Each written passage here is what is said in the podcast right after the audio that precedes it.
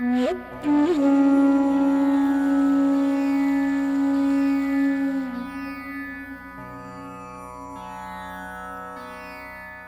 大家好，欢迎大家收听《安全出口》，这里是 B 一恐怖鬼怪屋，我是玉哥。我是老段。我们今天呀，正值录音时是十月一，穿寒衣。然后这期节目应该是在万圣节前后上哈，对。所以我们也是请来了我们这个常客的嘉宾，占星师思思。哈喽，大家好，我是思思。哎，还有我们之前咒那期，也是我们安全出口粉丝群里的一个呃常客哈，一个老朋友了，阿坤。嗯，萨瓦迪卡。彭志坤大家好我是阿坤。那阿坤呢其实也是在泰国生活啊然后思思呢其实也是之前去过泰国呃追寻一些这个 神秘理论然后我们这期节目呢 就讲一些呃牌儿啊牌子的事情懂的都懂啊牌子还有一些小孩儿的事儿啊。嗯。不是黄渤说那个拍子啊。不是拍子，是啊，是对，牌儿啊，牌儿啊牌儿，嗯，嗯，我们今天还是得渲染点恐怖气氛啊，因为毕竟泰国这个神秘的地方，正好这期我们也是黄金阵容，对吧？这个坤儿是在身处泰国，今天重点也是坤儿来讲一讲他跟这个牌子的故事。那坤儿，你据说你二零一五年的时候听说过佛牌儿那个牌子，你这个时候是在泰国吗？已经？呃，这个时候我其实还没有来泰国，我是二零一五年的上半年是第一次来泰国，之前是在马来西亚的时候，一直在马来西亚那边上班嘛，然后后来就是有机会就听到了一个朋友跟我说这个牌子的事儿，然后呢就来泰国旅游的时候就顺便就研究了一下这个东西，那那个时候你对牌子是怎么个看法呢？我觉得这个东西太神秘了。通过我朋友的一些叙述吧，他把这个东西说的非常神乎其神的。我说这东西有那么神吗？然后就非常想呃自己来亲眼看一看啊，然后包括也也想自己说，哎，能不能自己有一块啊，或者是什么的，这样的一个机缘巧合下面，然后就跟这个东西有有点结缘了啊，就是。当时是纯是好奇是吧？对，非常的好奇。呃，讲讲细节吧。是那一年是，等于是这样的啊。那一年就上班上班，然后等于说一个学期的一个啊、semester break 这样的呃假期，然后就回国。回国呢，就是找了一帮子朋友吧，然后一起去，嗯，在酒吧里面，然后推杯换盏的时候。就我这朋友，他是做旅呃做这个导游的，然后专门走这个云南云南这个线路，然后到东南亚这个线线的一个导游。然后呢，他就就无意当中就聊起来就近况嘛。他说你你在马来西亚那边怎么样啊？然后就互相聊一聊这样的互相的近况。呃，他就跟我说，就是他那段时间啊。就因为来泰国啊，然后结识一些朋友，然后呢，知道了有这个神奇的物品存在，然后呢，带上了以后，啊，这个加了各种 buff，然后呢，他的这个收入啊就成倍成倍的翻，然后那时候乍一听这事儿吧，觉得哇，不太可能。首先是觉得真有那么神奇吗？嗯，对。那当时的话，我是看他脖子上确实是戴了一块儿，像是一个，嗯，当时不不太知道，我是想用手去摸，然后当时我们在喝酒的时候，他就非常警觉的说：“哎，你不能碰这个。”哦，呃，就是这样的一个反应，哦因为我们关系是非常好的一个关系啊。那我当时觉得这不应该吧，是吧？嗯什么东西呢？就不让看一下啊，不能碰。非常神秘对。。哎，坤儿，你能具体说说他的这个改，就是戴完之后有什么变化吗？或者说说他从他口中描述了有什么变化？说哎呦什么钱啊、财运啊、这个婚姻啊什么的这些。呃，他说的话就是，因为他做导游这一块儿的话，经常要跟嗯、呃不同的这些车呃这些客人去打交道，但是有些客人是非常难伺候那种啊。然后呢，当然，呃，据他说带上这个牌以后呢，呃，他跟这些人去打交道的时候就比较顺顺畅。然后呢，呃，在呃，他的一些工作的一些布置上面啊，也非常的顺畅。然后，啊，再再来就是，呃，这些客人到了这个东南亚去消费以后，他们导游是有提成的嘛？其实这个是公开的一个秘密，都是有提成的。然后呢，就是消费额度比较大，所以呢，他这个收入就成倍成倍的翻吧，就是大概就是这样的一个事儿。然后他是当时跟我说了一个事情，我是觉得就是。我有点不不不可思议，我觉得，因为当时不是他不让我看他那佛牌嘛，对吧？我说你不要让看就算了，他就跟我说另外一个东西，他说你你听说过什么叫做人缘油吗？我说这是什么东西啊？什么叫？对，什么东西？对我说那个是什么东西啊？然后他就掏出一个小瓶儿，这个小瓶儿呢里面有点像是雪花膏的这个东西啊。然后上面放了一个小的一个类似于咱们以前呃玩的那种玩具的那种小人儿放里面，然后呢他还给我闻了一下，我一闻就啊这个东西肯定是蒙人的，这个东西就跟雪花膏一模一样的味道，但是那颜色是绿色的。他说你涂上这个东西的话啊，你这个啊个人打交道这个人缘就会变得非常好哦，人缘特别好。哦，那就是那个人缘是吗？对，就那个人缘。这名儿起的讲究，嗯，呃，人缘人缘油，嗯，抹上的油，啊，哎，那如果我涂上它，我喜欢一妹子，我涂完之后，这妹子能就跟我就天生有好感，跟你处成哥们儿了，最后 什么人缘好嘛？嗯，啊，他就比如说，呃，这个是有讲究的。那个哥们儿说了，就是如果你涂上这油的话，异性缘的话，他会。不停的增加啊，那么就说这个，然后跟客户打交道的烂桃花，他也会有啊，是这么说的啊。哦，那这要是做一个销售，涂完它，他得赚嗨了。对，所以我我当时我觉得这个事儿是将信将疑的。他说给我抹点儿，其实我我抹手上，我也没没什么感觉。说实话，所以我 抹完之后，他说我对你突然有了好感，你真有人缘，可能就爱上了吧。所以后 可能就爱上，所以后来就我就听完这事儿以后，那呃刚好就也有机会吧，然后也没来过泰国嘛，说其实呃生活那么长时间在马来西亚，然后其实泰国离马来西亚挺近的啊，飞机两个小时就能到的那种。也就想了一下，说那个咱们要不泰国玩一圈，玩一圈呢，回回马来西亚上班啊，就这样啊。所以呢，就二零一五年的时候呢，就自己买了个机票，然后就跑来泰国了。然后一句泰语也不会说，反正我就知道一个地儿啊，叫考山考山路，考山 road。反正下飞机对，然后下飞机就拿着。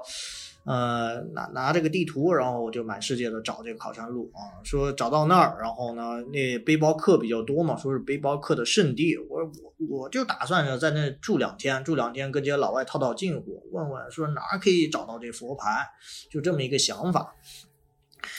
然后呢，到了泰国以后呢，就是。呃，住在了考山路，住在考山路呢。其实考山路离这个亚瓦拉，就是我们说的这个唐人街，它不是很远。所以呢，在一个剧，呃呃，对，所以呢，那天晚上的话，就有一天晚上，啊，在那个喝了很多酒以后啊，在 考山路喝了很多酒以后呢，就想着说一定要去唐人街看一看，然后就跑到唐人街去了。跑到唐人街的话。反正在路路上很多人吧，就问了一些当地的这个会说华语的人，我估计也不是当当地人，那个就看着比较像啊，他也会说中文，然后就问了一问，说你们知道这个佛牌吗？什么的。但一聊这些东西的话，那个时候就感觉这个当地人对这个东西他是一机灵，一问这个事儿他就有点一机灵，就是好像你为什么要问我这个？谈之色变，对，他有点这种感觉，就是我我说你知道这个这个牌子吗？或者是哪里可以得到这个牌子？然后很多人就跟我说，呃，no no no，不不不啊，就大概就是这种。所以呢，那段时呃，就那天完了以后呢，我又去了一次，就白天去了一次唐人街，也是去吃东西，然后就看见了一些小店啊，就包括地上啊，就是呃唐人街的这个街边，有些人会在呃拿个报纸什么铺着，然后上呃或者一个小摊儿啊这样的，然后他会放一些牌子在上面，哎，我就走进了，我就我就去看了，然后我就看，我也不懂啊，说这个形状的那个形状的，也不好的问啊，就就是大概是多少钱啊，或者什么的，也不不知道怎么问，因为、呃、那个我跟人家去说，人家也不会说英语，然后泰语呢我也听不懂啊，然后呢就比较那个尴尬吧，所以呢，第一段到泰国去找佛牌，想请佛牌或者是想了解一些这种东西就未果了，没戏。哦，就在这次旅途上，我觉得有一层更神秘的面纱给它披上了。我觉得感觉更加的呃好奇，或者更加的觉得到底怎么那么神秘，是吧？所有人都谈之色变。对对对啊所以后来就一直心里面就是觉得啊，这个东西啊太神秘了，是吧？我其实我其实当时已经见到了这个真真的这个牌子长什么样子，但是我我我我的感觉看不懂。为什么看不懂呢？它就是一块，呃就像小泥砖这种啊，牌子就它就放那儿，这它也没壳子。我就在想，这东西怎么戴啊？是不是要拿个什么针呀，穿穿个眼儿啊，然后挂根线呀，这种戴？啊哦，，那时候不懂这个，完全不懂嗯啊。然后到后来呢，就是啊，因为我我自己爱人是那个泰国人嘛，然后后来我正式入了娘家，嫁过来作为小媳妇儿嫁过来以后，嫁过来嫁过来以后嗯，还是对这东西念念不忘。但是呢，这也不知道怎么说。我一直跟我老婆说，我说我我想有个那个什么佛呀什么的。然后我说我老婆说，那家里佛可多了，是吧？我说不不不，我要我我得挂在那个胸前啊，然后。脖子上挂脖子上哦，然后那那时候也不知道这东西怎么说，后来一看，哦，应该是叫 amulet 吧，叫做护身符啊，应该是叫这样这么一个对护身符对对对，所以呢，就我就我就跟我老婆说，我老婆说这我我就问她，我说你哪儿买呀、这东西是吧？她说她也没。这东西还用买吗？她就跟我说，她说这个我给你从家里面随便给你拿一块，你喜欢什么我给你拿。我说你别吹牛，然后打开家里的柜子，有一百多块？没有我我一因为嗯补充一句，就二零一五年，我当时听说我朋友带这个东西的时候啊，他就跟我说这东西太贵了，说是说是动动动辄就是 呃几千，要不就上万。我当时都听懵了，我说这么一个东西是它纯金的吗，还是什么的？说那个就那么贵，我我当时我老婆这么一跟我说，我觉得我老婆家绝对是地主家的，呃，对吧？就是随便就给你安排了，所以呢，固定资产，嗯 我说，后来就想着吧，就没没管了。就过了几天，我老婆还真给我拿了一块儿从家里面，我我就我就带了，我就带上我第一块佛牌。当时带的时候，我心里面就是说，这个是不是有什么讲究啊，什么什么的？我就看就是一个塑料壳子里面有一块小金属片儿啊，这个金属片儿呢是一种压压制的那种工艺啊，然后就是一个、哦样样子的。因为戴上后，我老婆说你你得念咒啊，你得念这个巴里文的这个咒语。我说什么咒语？对，念咒语你得念这个咒语。我说这个巴里文又是什么文呀？后来 学学习了以后才知道啊，这个巴利文其实就是咱们俗称这个梵语啊，古梵啊，哦，梵文梵语。所以他们这边好多就是在泰国这个寺庙里面出家的僧人呢，他是要会这个泰语的，会巴利文的啊，然后嗯甚至有些和尚他还会英语啊。所以这个呃和哦和尚少少林少林寺是广出人才啊，会说英语的。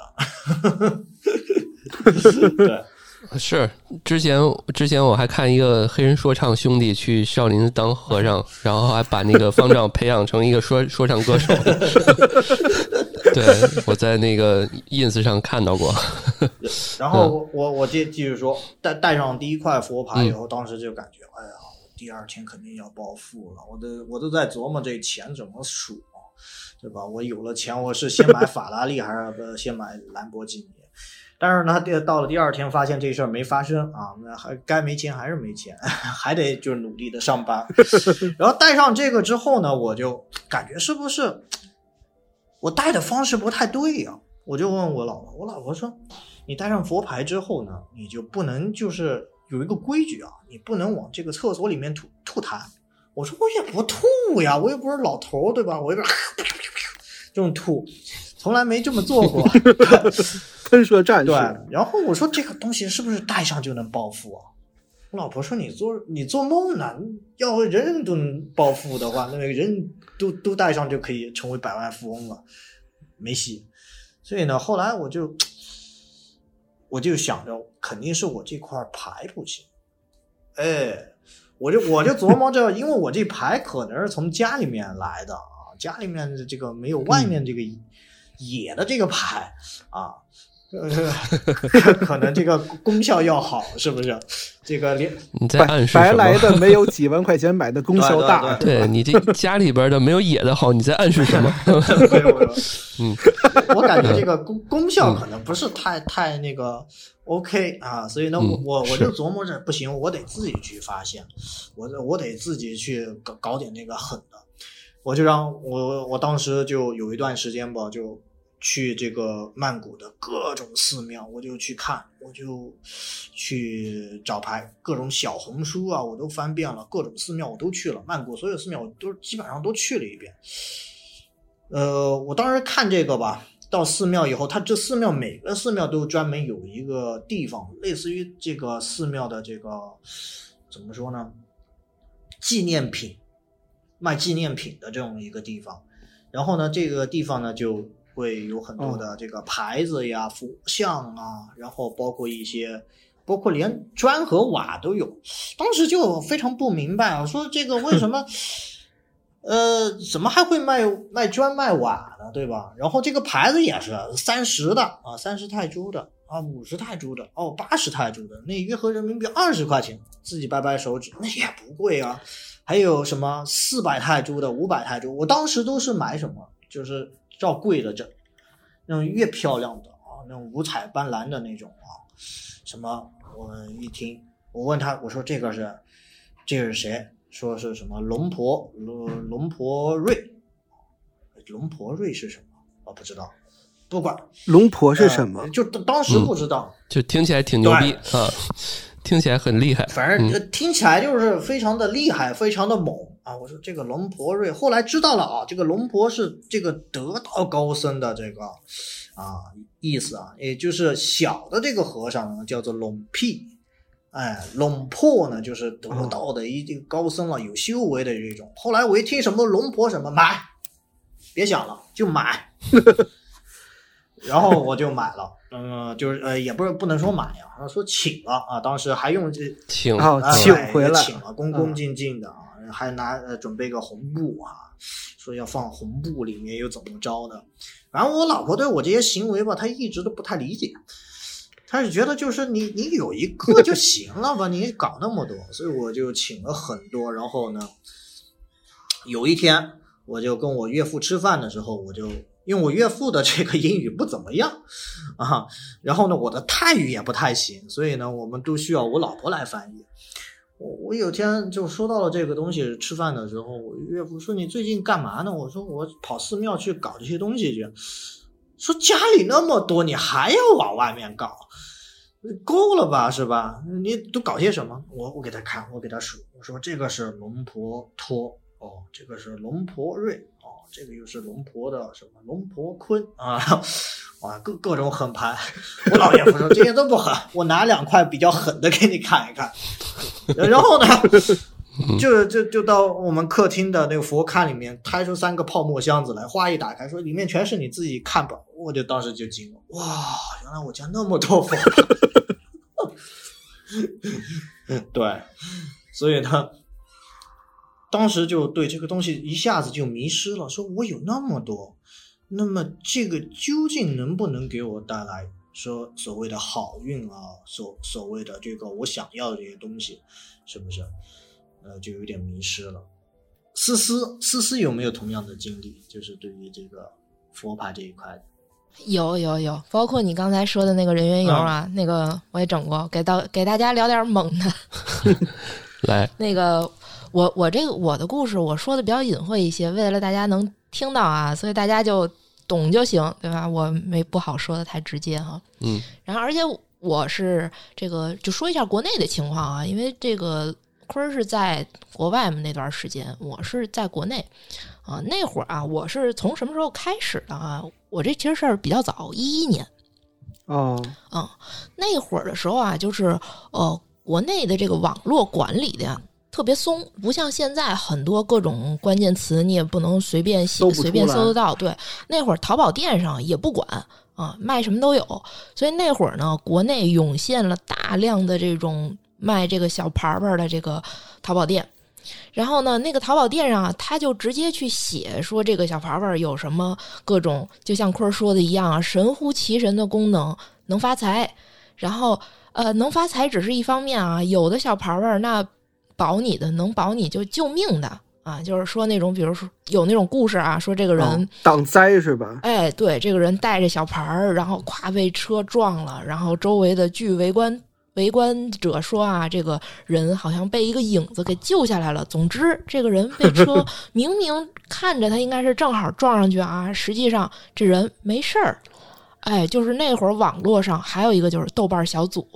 哎，豆瓣小组那会儿，这个关于小牌牌的组啊，还有那个小娃娃的那种组啊，很多。然后上面有些人就会大肆的去聊这些东西，那基本上都在聊这个它的神奇的功效啊。还有那会儿啊，国家对这个东西真的还不管，所以那会儿我不知道外地什么情况啊，北京北京大街上就有好多这种店，店对，啊，直接就是开在大街上，然后呃，里面有一堆这些东西，这种店，然后而且这些店当中啊，无论是淘宝店还是这些实体店，他们都会挂大量的明星，他们带哦很多的牌儿。嗯，所以那会儿再加上那会儿我就年纪比较小哈、然后所以年纪比较小，有点无知无畏的那么点儿感觉，然后就光看着人家宣传说，哎呦这个东西功效特神奇啊，再加上神乎其神。对，然后再加上那会儿吧，我比较背啊，那一段时间那个运气比较不好。当然，我现在从事这个行业哈，我翻回去看，其实我知道是什么原因啊。但是那会儿就觉得说，哎呀，不行，我我得找点东西保保我啊，给我给我搞得顺利一点。然后呢，就是先是在淘宝店。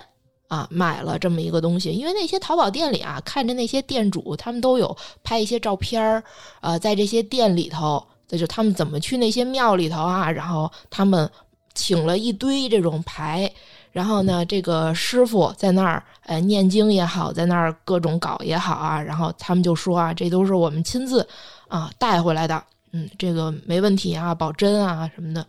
啊，反正就挺简单的，就信了。而且那会儿，其实后来想想啊，就是我在那个年龄的时候，二十出头，我从来没有想过说，那这东西什么原理啊？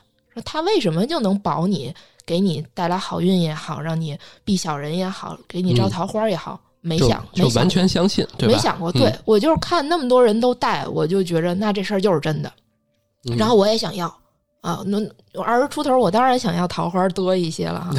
然后呢，啊，而且然后我买了第一块那个小牌牌之后啊，就你会当下的那种感觉特明显，因为我当时不是像坤儿一样，我不是求财，嗯、我是那会儿啊刚大大学还没毕业，我出来实习，当时特别不顺啊，就有点犯小人。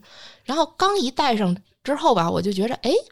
好像马上就不一样了，嗯，哎，今天好像这个人没拿这句话噎我，哎，一定是这小牌牌的功效哈、哎，就感觉有有有作用。嗯，当然，其实其实你说这种作用很难说是什么作用，对吧？对，因为你自己的心里头，你也预，你已经就是我从戴上它那第一天，我就已经预设说，我今天从今以后一定不会有人找我麻烦，所以我心里就特开心。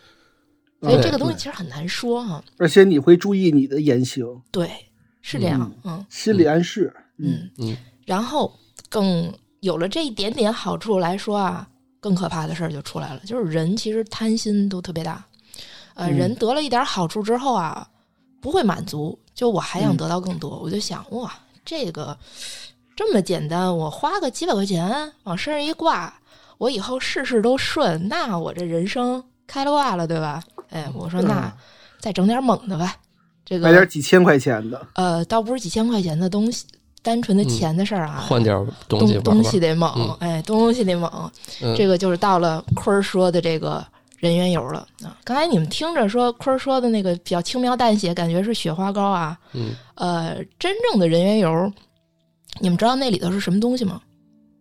你们猜一下，往往往狠了猜吧。不会是 吧是哦，人的对，哦，提炼出来的，然后再加一些其他的，呃，各种乱七八糟的其他的东西辅助，再加上所谓的那个嗯。大师的一些法力啊，然后嗯提炼出来的那么个油，那个我也是从网上买了，但是现在我觉得啊，我应该买的是假的，我觉得那要是买的是真的，那可太可怕了。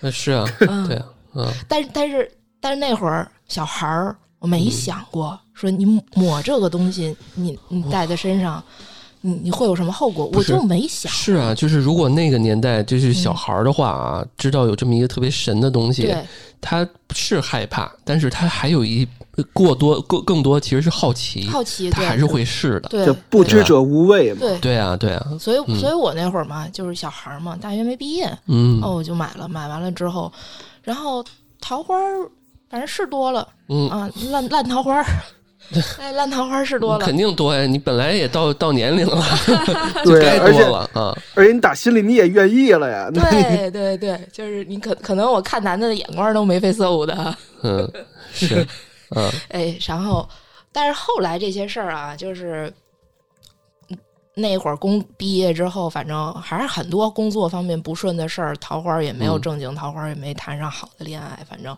所以，但是那会儿我依然其实没怀疑过这个东西的所谓功效性。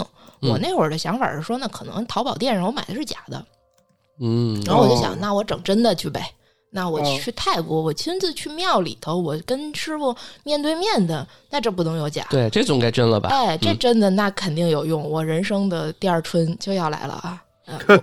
二零一四年，哎，我就去了，我去了，然后那个是呃去了一个去找了一个师傅，你这晚一年能碰到坤儿，我觉得 哎，所以我说我我跟坤儿我俩还挺有缘分，有缘分啊。对。你继续说，对，嗯然后刚才坤儿说他找的这个龙婆啊，是这个属于高僧类的这种，我去找的呢，这种啊叫叫阿赞，嗯，就是他们属于法师。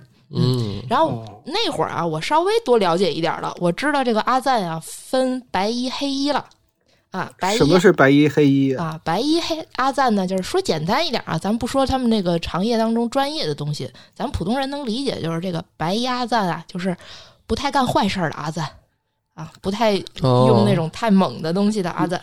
是不是有点像那个白萨满、黑萨满的意思？嗯，对，是差不差不多多啊。嗯，你你指环王不也有那个黑对，那个黑袍法师和白袍？巫师，对对对啊，甘道夫是吧？对对对对然后啊，那个黑衣阿赞就是，哎，给钱都能干，对吧？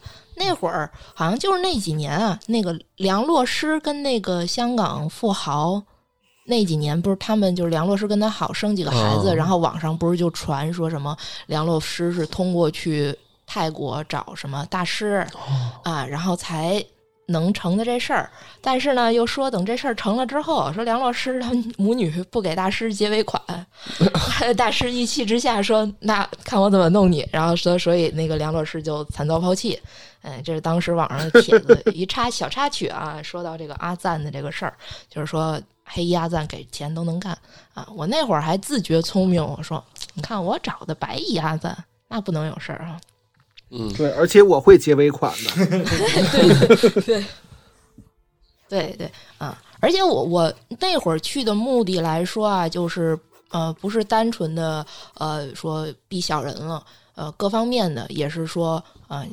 财上啊，事业上啊，都能在感顺情上啊，对感情方方面面的啊，对，还有一个原因就是因为吧，就是我的体质其实会有一些就是呃，就是能感受到一些东西啊，但是就那会儿没有接触一些专业的东西去学习的时候，我那会儿会害怕啊，所以我就想说，能什么能有什么东西帮我去挡一挡啊？嗯，就不要让我去感受到一些东西啊。嗯，所以就抱着这种目的，就泰泰就来到了泰国，然后找了专门的人，嗯、了解泰国当地情况的，带着司机带着我们专门去到庙里找师傅。然后我们这一路上啊，我们我就跟那个人在聊，我说泰国真有黑鸭赞吗？真有上面说的那么神吗？啊，你知道就是黑鸭赞啊，他们很多做的那些法事，他需要的材料啊，就都不是刚才咱们说的。就是 dead body 的那种问题了，就是它怎么让这个功效更好一点啊？这个最好是活的，啊，活的我再给你整成 dead body。我哎，这个这个这个才够劲啊！得得犯点法，整点这个对，就是犯法。啊、呃，我我跟当时那个人聊，他就说：“我说这是真的吗？”然后那个人跟我说：“说是真的，我们这边好多黑鸭赞都是这边泰国警察通缉通缉犯啊，就是因为有一些刑事案件在他们身上啊。”哇，哇，太吓人了。，对，但是到到这一步啊，我当时的感觉我没觉得害怕，我是觉得依然在觉得说有意思，嗯，更觉得这事儿哎真的，了，更觉着啊这事儿那对吧？我不要那么猛的，我也没求说发个几百万、几千万的，嗯我就求点小的东西。但是我觉得更坚信说一定有用，是。一定有用。我觉得你能亲自去一趟，就证明这事儿真的是在你心中这信念感很强了。对嗯，对对，你非得要得到什么？跟对跟坤儿一样，就是对 对，当时是跑遍了各种寺庙啊，嗯对异曲同工。对，嗯，然后就是被那种执念哈，然后我就我就去了。去完了之后呢，我到这个庙当中，其实我现在想起来啊，有一个事儿，就是说当时啊，我去那庙里头，庙里其实挺清静的，几乎没什么人，啊，没有那么多客人，或者说所谓的那帮干代购的。但是哦我现在反过来想想啊，当时国内有那么多淘宝店，然后每一个淘宝店当中，他们都大量的晒那些店主怎么去庙里头去求这些东西。然后我嗯找的这个师傅也是当地的一个很有名的，而且不光当地有名，他在中国就网络上啊就把他的名气炒起来的。所以，嗯如果那些人真的所有的牌都是从庙里头请出去的话，按说这庙里不应该这么冷清吧？应该门 庭若市吧？对，对吧？这事儿我没想过，包括到当时没有任何的想法，我就到了那儿，然后呃，我除了请这小牌玩之外，我在身上做了那个赐福，嗯，这个也是哦泰国的一种法事。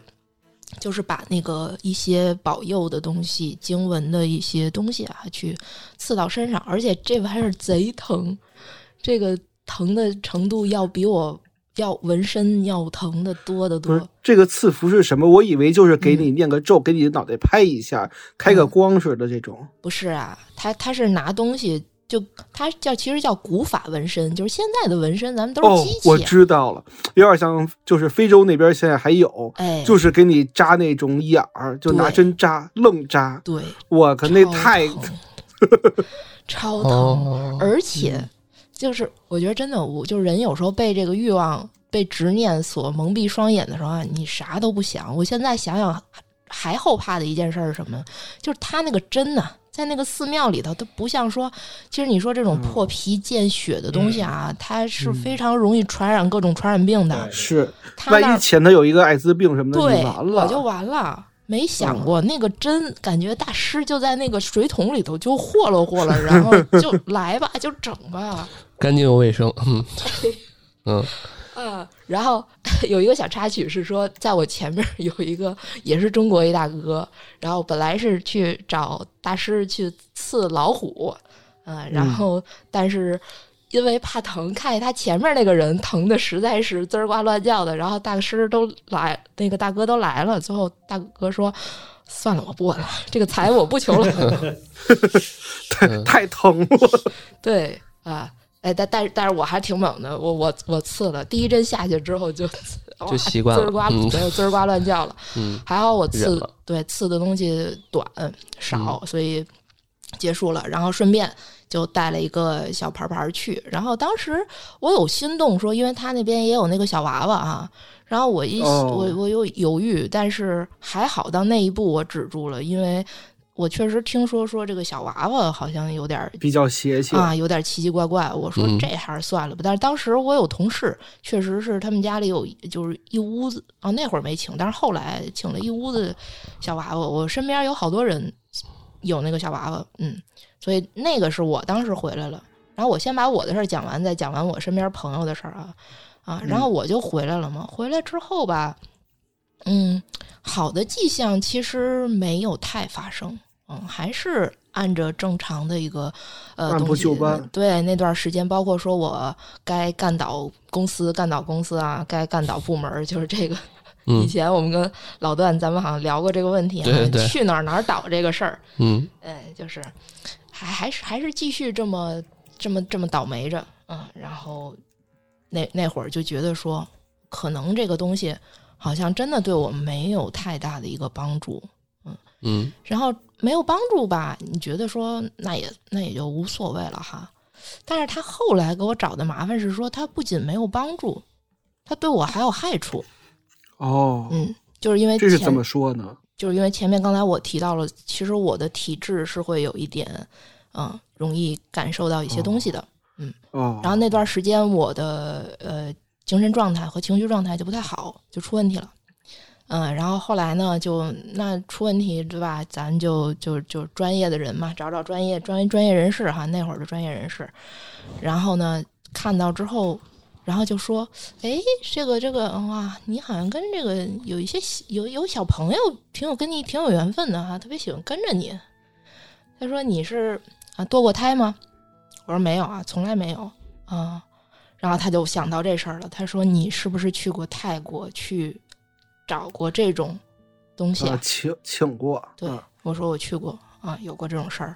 他说，嗯，对吧？就是这个东西叫近朱者赤，近墨者黑啊，所以他们嗯就属于同频的，你知道吗？就是咱人气，咱人都是那种特洋气的东西，咱是一频率，他们是一频率，嗯所以说嗯他要是一看见说，哎，你跟他那频率快接通了哈，所以那他那频率的东西，比如说刚才我说那个那小朋友，他一看说，哎。咱咱俩挺同频共振共振，那我跟着你吧，跟着你吧？嗯哎，拿我当跟他当一路人了，那我就不能好，就不能好了。哦，嗯它哦吸你本来你体质就是有点儿那个偏低的，是吧？对对对，嗯所以所以整个人的这个情绪、精神状态各方面就那什么了。所以我是从那会儿，啊、就是后来把这些东西就是让让人家帮我就我说那处理到吧。这这个时候我也基本上就明白了说，哦，其实这些东西我不该得的，那会儿才开始反思。当然那会儿稍微年龄也大一些了，才开始反思。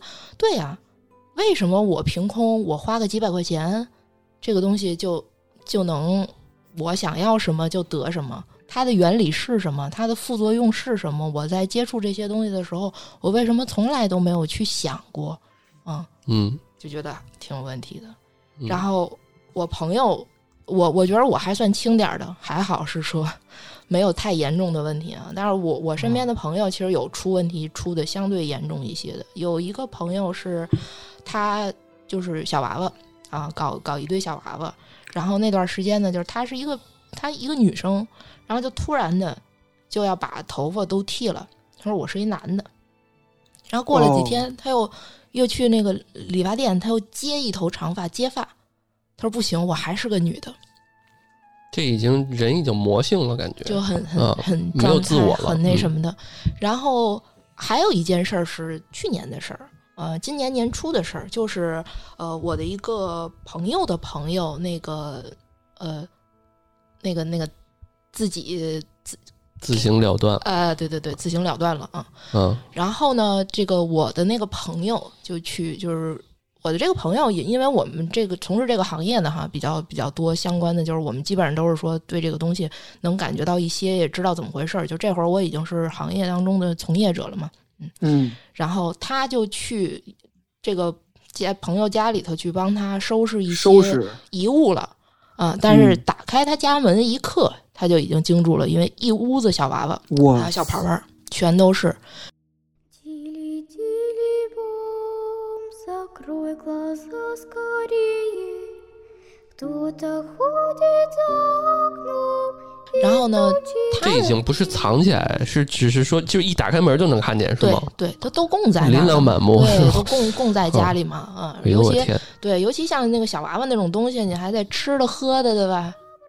哦。哦，都都会有一些，对，所以就就很多很多，然后就是你进整个屋子，你一进去，你就会感觉到那个屋子那个磁气场不对，对，嗯磁场就不对的嗯、然后就，嗯，因为这个这个朋友其实他的这个死亡也是挺蹊跷的，就是说他好像之前就好像状态一直很好的一个状态，但是嗯很、太太突然了。对，很嗯突然的一段时间，就是那那那一天晚上，啊、嗯不知道为什么喝了大量的酒，服了大量的药物，嗯然后就，嗯，就那个了，对。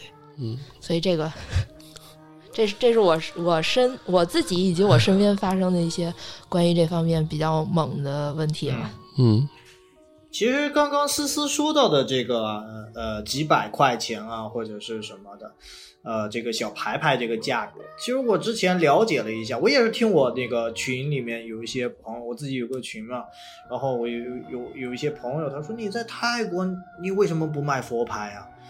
呃我说这个佛牌还能卖吗？这个多少钱？是不是？呃，在国内是个什么样的一个行情？嗯然后嗯我的朋友就跟我说，在国内这个佛牌这个价格都非常的高啊，它呃从几百块钱到几千块钱到上万的都不等。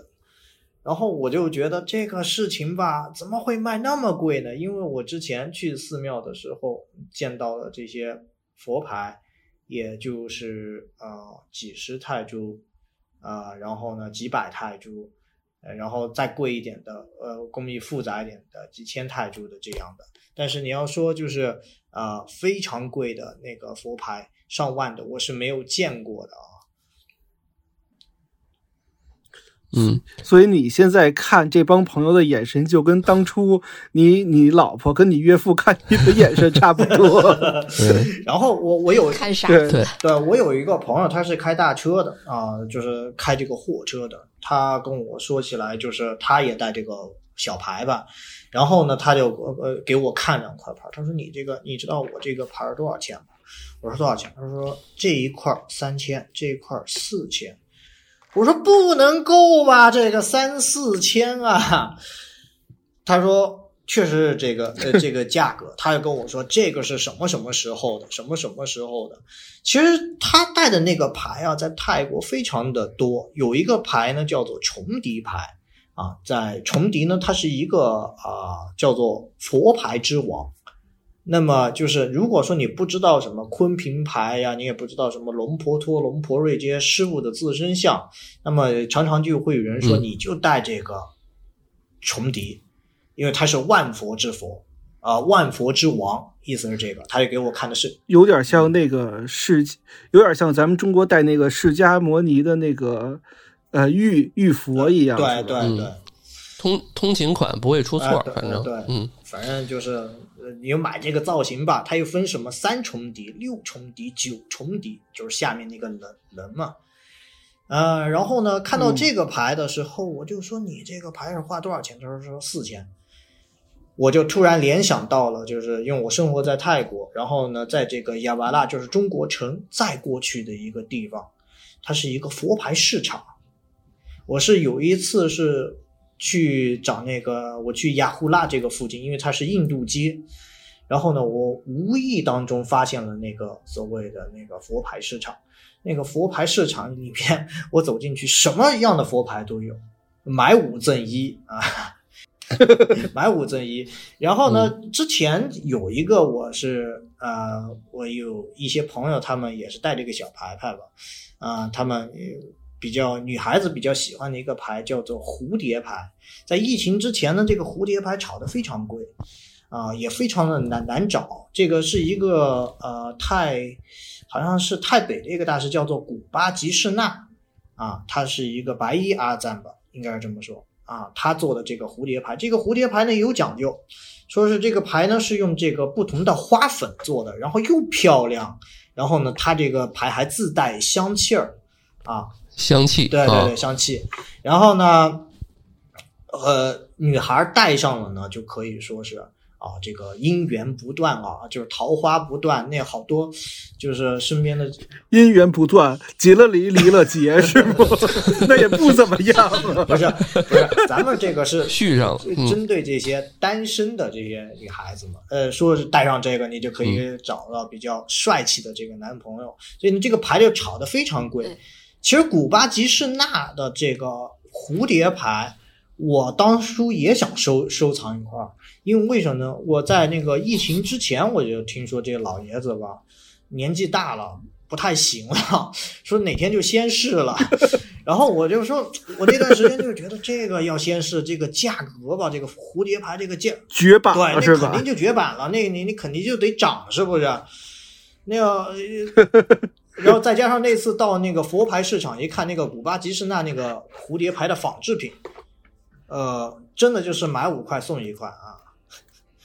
五十泰铢的、六十泰铢的各种的，做的非常像。它那个也假的也带香味儿的啊，它它也带香味儿。里里头带了香精对，是我？估计就是这样的啊。关键是这工艺也不难，对，而且那个蝴蝶牌啊，就我我也听说过那个蝴蝶牌，我了解过。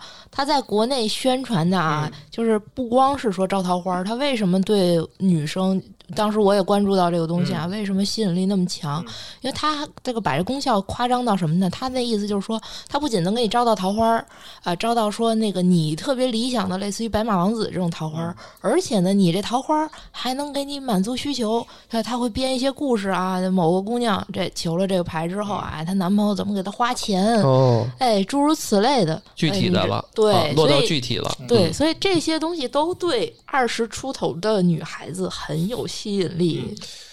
这都是有需求，有市场就有有需求就有市场，嗯对，嗯，他们很会把握，就是到底他目标受众的心理，你想求什么，他就给你写，他有什么功效。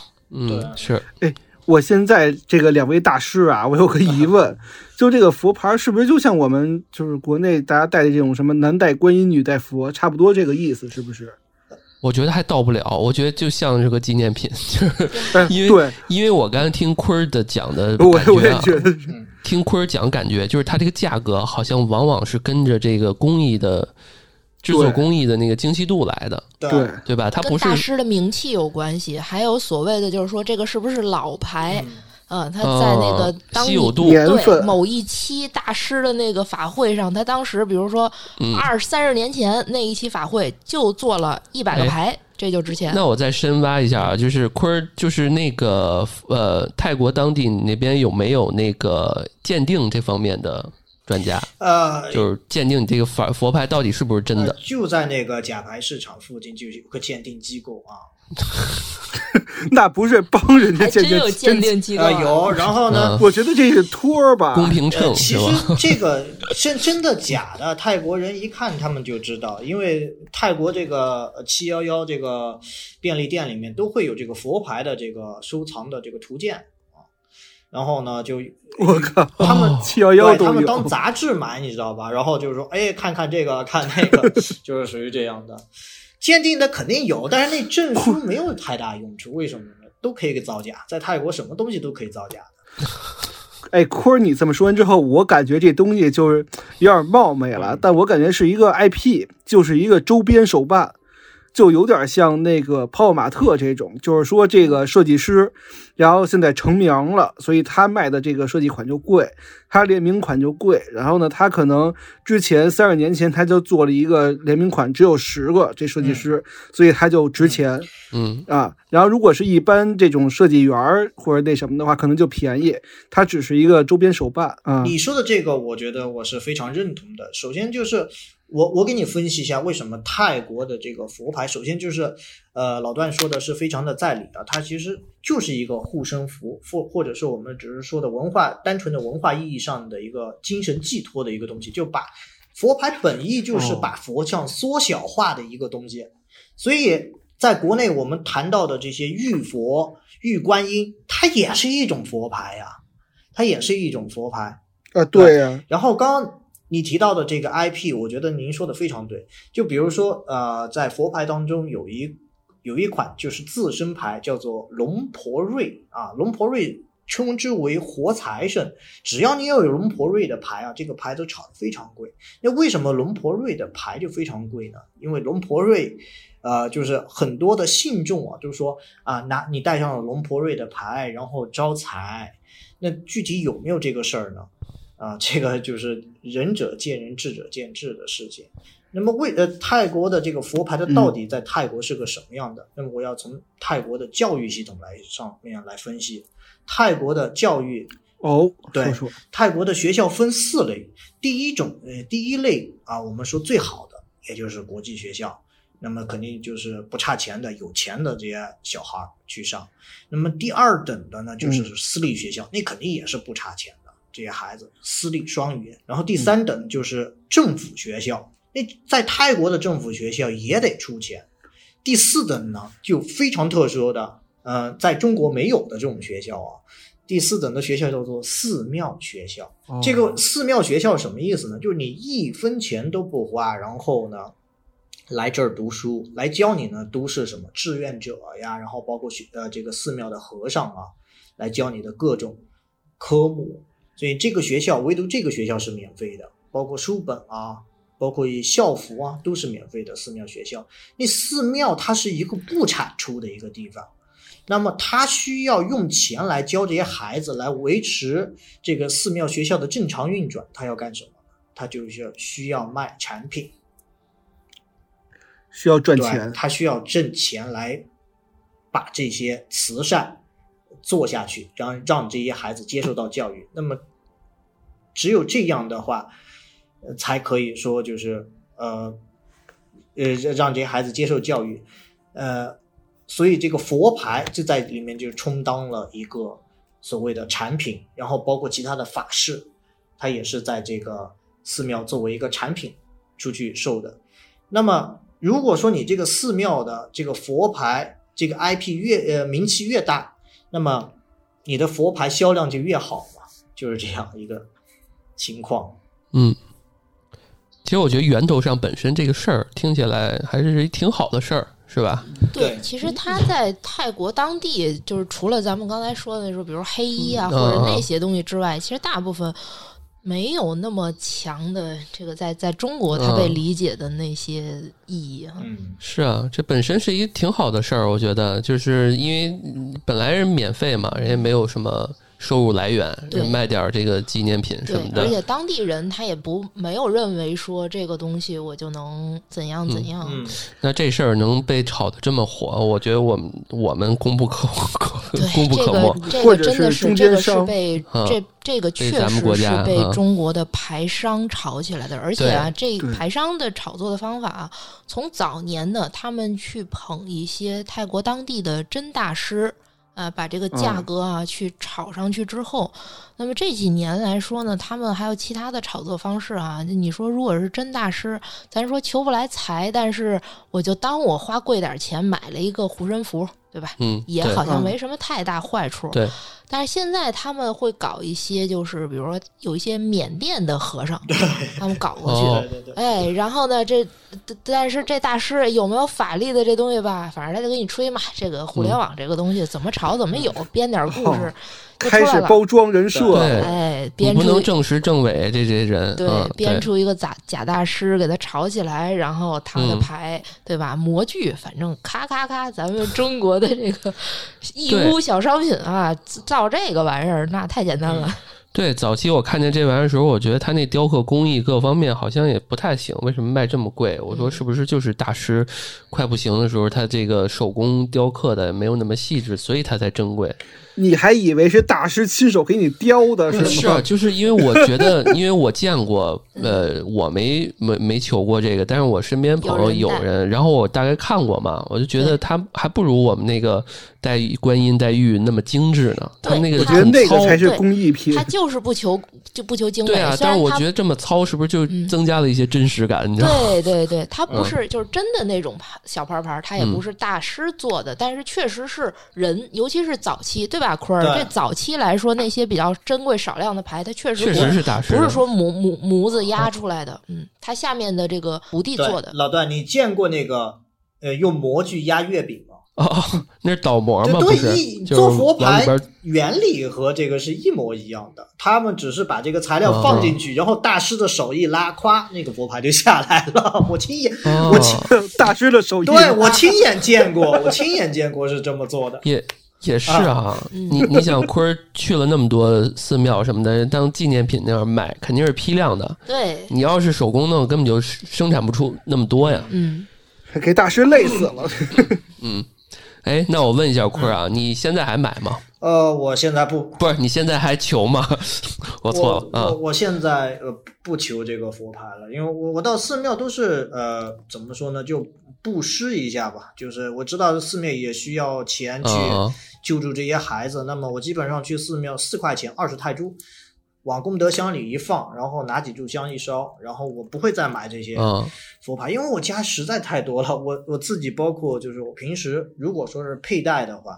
那么我也只会说是嗯带一两块我自己觉得比较喜欢的啊，哎，那你说到你这个佩戴，嗯就是这个其实是，比如说一些当地的社交的一些礼仪啊，嗯，比如说一些什么场合，你这边会挑选不同的类型的佛牌去佩戴吗？呃，会，就跟领带对，或者说大家就是身边人看到有你戴不同的，会有一些什么样的反馈吗？或者是一些呃，是的，就是呃，比如像我平时上班的话，我是一个老师，那么我不可能就是。呃，脖子上戴五六块、五六七八块佛牌，对吧？那那那个就太 腰间再别两块？所以我我会呃，这种非常正式的场合，我穿这个西装的时候会有夹扣型的啊，这个佛牌，那么我会会呃带上一块、哦，啊，或者是纯金的，还挺多功能纯金的这种会带上一块。那么这个呃这个具体的这个含义，也只是说我作为一个外国人，我在泰国的话，我尊重并了解当地的文化，是这样的一个意思、哦啊。也就到这儿了，是吧也？就到这儿，没有其他的没有其他多的。那这个我觉得这也是最大的了，对对吧？尊重，我觉得我所有的都不不重要，重要是我尊重你的文化就好。对对嗯对，我觉得这个就可以这么理解。你看，咱们中国不是也有那个南戴观音、南戴佛，都是这种玉佛什么的吗？嗯。而泰国本来就是一个佛教国家，所以他可能人人都戴这个玉坠儿、佛坠儿，嗯，所以。所以坤儿作为这个这个这个咱们中国人过去之后，他尊重当地文化，所以他也戴一块对。嗯，所以我我我只是大概是这个意思吧，就是一个文化的一个去认认，同。只是文化认同上面的。呃，再来就是另外一个的话，只是作为一个护身符的一个意思。其实多的就没有了，说是求财呀、什么的，这些我觉得是美好的愿望，带佛牌的时候美好的愿望而已。嗯，那么它如果是成真了，那就更好了。但是你要说戴上一定会成真，那并不可能。然后岔开一下啊，就是老段刚刚说的，就是戴佛牌这个，有很多老哥是喜欢那个脖子上七八块一起戴的那种佛牌，然后出去买菜呀、你会经常在街上见到这种老哥。但是，一般的人戴超过两块佛牌的，这个就非常就俗了，就感觉就是没文化那种街溜子。呃，你说那种老哥是当地的老哥是吧？对泰国的本地老对，哥那。一般都是喝酒酒鬼哦这这一类的，呃，就是身上一一身的话，哦然后呢也没个正经工作啊，就是城乡结合部这么一住的那种老老哥，这么带带佛牌是比较多。哎，我想到那个坤儿说这个，我想到那个《唐人街探案》，对，你们记哦得那个《唐人街探案》王宝强那个对第一部啊在泰国的那那一部里头，是肖央那个角色还是那个王宝强那个角色？好像是他们俩，嗯反正都是挂了一脖子，但是那个形象就跟坤儿描述的那差不多哈。那俩形象都是那种就是又没有太高的水平，然后有点像小地痞。对行为上又很流氓的，跟这个嗯很相符。对对对，在泰国确实是这样，就是一一般就是呃高层次的人，他会佛牌会越戴越小，甚至让你说就是非常小的一个戴在胸前，它不会和戴一串儿。嗯这么看来的话，其实佛牌儿也就跟我们中国这种戴这种这个玉牌子差不多，甚至是西方国家那种十字架。嗯，其实它只是一个美好的寓意，然后认同文化以及这个就是自劝自己向善。因为无论是佛教也好，哪个宗教也好，它只要是咱们国家认可的这个正经宗教，它都是劝人一心向善的，嗯只是遵从这个向善的寓意而已。嗯对，还有一个方面来说啊，就是呃，因为大家知道我是就是占星师嘛，啊，所以其实我的一些客户啊，他们有时候会来问我说，哎，我那我运势不好，或者说我某个方面啊不好，那怎么办啊？我是不是有的他主动自己问我说，你你卖水晶吗？或者说你卖个什么东西啊？哎，或者嗯诸如此类。那么有的人也去问说 小牌牌这东西管不管用啊？但是我跟他们所有的都嗯说，我说这些东西，这些外力的东西，咱还不讨论。刚才像咱们前面说的，这小牌牌是义乌小商品哈、哎，这个其实都对你本身当下的这个问题解决不大的。包括说，嗯像我跟其他我们同行啊，比如说有那个咱们中国做风水的，嗯啊我们哦平时在一块儿都会聊天儿哈。我们反正这个行业圈子，大家都会聚在一起聊天儿。嗯他也提到，就是说啊，像咱中国人在这个风水啊，你真正人家去帮人家去做风水啊，人家做的是风水局，嗯哎，包括说他看的一些地呀、对吧？甭管是阳宅和阴宅啊，嗯他更多的讲的这个一些方位啊，更多的东西。然后呢，其他的那些所小的东西啊，所谓说，哎，你家里头摆一个什么小摆件儿吧，挂一个什么小东西吧，哈，能对你的风水改到什么程度，然后进而对你这个人生改到什么程度啊？他们说，其实那个东西啊，都是为了挣钱。嗯嗯，是，我觉得听到这儿，我听出一个什么一个感觉啊，就是你看，刚刚坤儿也其实提到了，就是他如果啊，假如说他在那个这个泰国这个地方生活，他要真想做生意，那真是得天独厚的这个被这个资源，他就是可以卖卖卖牌儿嘛，对吧？但是他坤儿没选择去做这个事儿。那如果你看那个思思也是，你像他这个职业，他要是说自己出点儿这个周边水晶，带点货什么的，那思思亲自给你拉模具，，这完全是就是思思的客户完全是受众。对对吧？如果那个想想对这方面牌牌比较感兴趣，那那个绝对是坤儿的受众，对吧？这这要是真想赚，就赚翻了。对对，所以我觉得今天我们这两位嘉宾还是真的是非常有节操。对，就是最终还是我觉得这个我们做这期节目的意义还是劝导大家不要买，对，对，啊不要沾这个东西。不要相信封建迷信。对我，我和我朋友那个嗯那些惨痛的前车之鉴啊，我们给大家踩过坑了。对对对，嗯，嗯。就是这我们做灵异相关的这个节目也是，其实我们对于这方面我们抱有敬畏，对吧？对。对，但是呢，也不要盲目的去迷信，对，对吧？哎，我记得那个姜云生，很多人看姜云生直播姜云生他之前说过一对他说过一个特别对的，他说：“哎，你们不要老问我带什么石头能转运，我告诉你什么能转运，你带钻石能转运。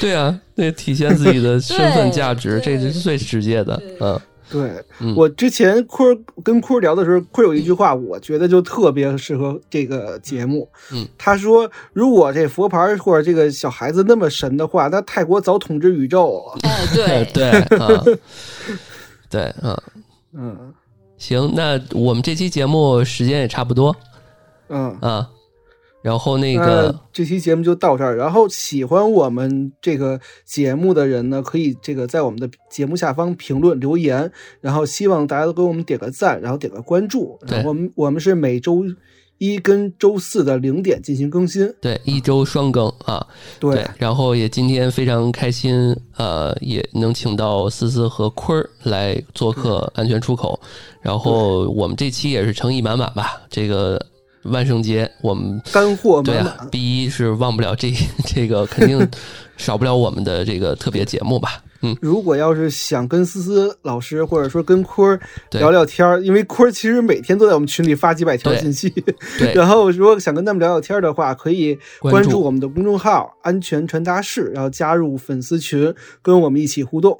对，然后如果想找思思占星的话，可以在我们的公众账号下方有一个呃算一卦啊。对，对 我们是以诙谐的方式去起了这么名字啊，不迷信啊，非 这不是迷信啊。行。开个玩笑。然后，如果愿意嗯支持我们的话，也可以这个支持一下我们的爱发电。对对对，在那个我们的节目的简介里面，大家可以找到链接。好对对对，好，那祝大家万圣节快乐吧！啊，感谢大家收听安全出口，这里是 B 一的恐怖鬼怪屋，我是老段。我是宇哥，我是思思，我是阿坤儿。